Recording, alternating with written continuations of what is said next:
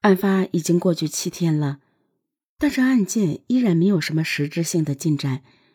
从案发现场来看，刘红霞似乎与凶手有仇，那么凶手肯定跟刘红霞有过来往。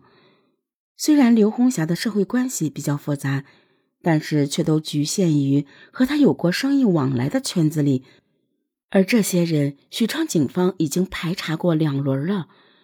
为什么还没有发现有用的线索呢？就在这个时候，负责继续调查严红举的一路侦查员传来了一个消息：警方发现严红举在离开刘红霞家附近的那家网吧之后，他的身份信息又出现在了距离案发现场一公里之外的另一家网吧里。凌晨两点，严红举为什么要突然换地方上网呢？更怪异的是，别人在网吧里上网都是在听音乐、看电影、打游戏，而严红举只是在那里坐着，显得有些心事重重。二月十五日下午，严红举又在洛阳一家网吧有了上网记录，这说明在刘红霞遇害后，严红举马上离开了许昌，这让侦查员觉得严红举越来越可疑，随即。侦查员对严红举离开第二家网吧之后的行踪进行调查，很快警方便有了一个发现：在一个十字路口的监控里，有一个和严红举体态特征很像的人，提着一个纸袋走在对面马路，然后乘坐一辆出租车离开。由于监控视频比较远，侦查员无法确定监控里的人就是严红举。于是，警方拿着打印出来的该男子照片，在十字路口附近展开调查。当侦查员走访到一家澡堂时，澡堂管理人员回忆起来，当时确实有一个人，应该就是照片上显示的这个人。经过证实，十字路口监控视频上的人就是严红举。可让侦查员感到奇怪的是，严红举在第二家网吧里出现的时候。没有拿着袋子，可为什么在十字路口的时候，他手里有一个袋子呢？这个袋子是从哪来的？里面装的又是什么呢？而且此时的严红举的衣着也似乎有了变化。侦查员猜想，难道严红举去买衣服了？很快，侦查员就在第二家网吧附近的服装店监控里发现了严红举。监控视频显示。二月十五日，也就是案发第二天早上八点二十六分，严红举在这家服装店里出现，并且买了一套新衣服。这件衣服和十字路口监控视频里严红举的衣服十分吻合。严红举为什么要换衣服？他的旧衣服上隐藏着什么秘密？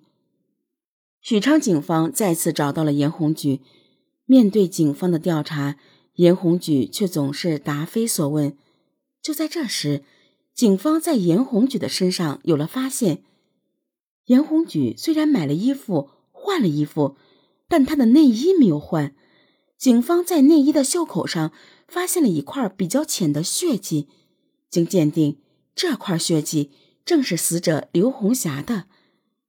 面对确凿的证据，严红举对杀害刘红霞的事实供认不讳。原来严红举在经过两年服刑之后，出狱的时候手里并没有什么钱。他突然想起两年前做狗肉生意的时候，刘红霞还欠了他一万多块钱，因此他去找刘红霞，想把这笔欠款要回来。二零一二年二月十四日晚上，严红举再一次去找刘红霞索要欠款，但是遭到了拒绝。严红举说：“你不给我钱，我就不走。”刘红霞说没钱，并开始往外推严红举，还给了严红举脸上一巴掌。没要到钱的严红举离开了刘红霞的家，去了附近一家网吧上网。在上网的过程中，严红举越想越气，决定杀掉刘红霞。严红举拿着刀来到了刘红霞的家门口，想敲门，但一想半夜刘红霞肯定不会给他开门。正好看到二楼窗户开着，严红举就爬上了二楼，沿着窗户下去杀害刘红霞后，严红举伪造了强奸的假现场，并且拿走了刘红霞身上所有的钱物，一把火烧掉了现场。火着了之后，他又把煤气罐扔到了床上，想让煤气罐爆炸，对现场造成二次破坏。因为急于逃离，他并没有对现场其他的钱物进行翻动。之后，严红举又回到了网吧，上网到凌晨两点。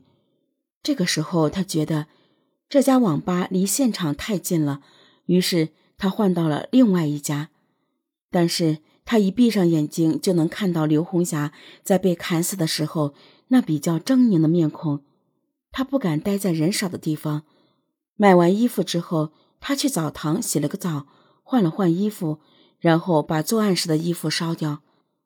面对这样一桩惨剧，许昌警方警示世人：在有经济纠纷的时候，一定要走正常的法律途径，切莫冲动。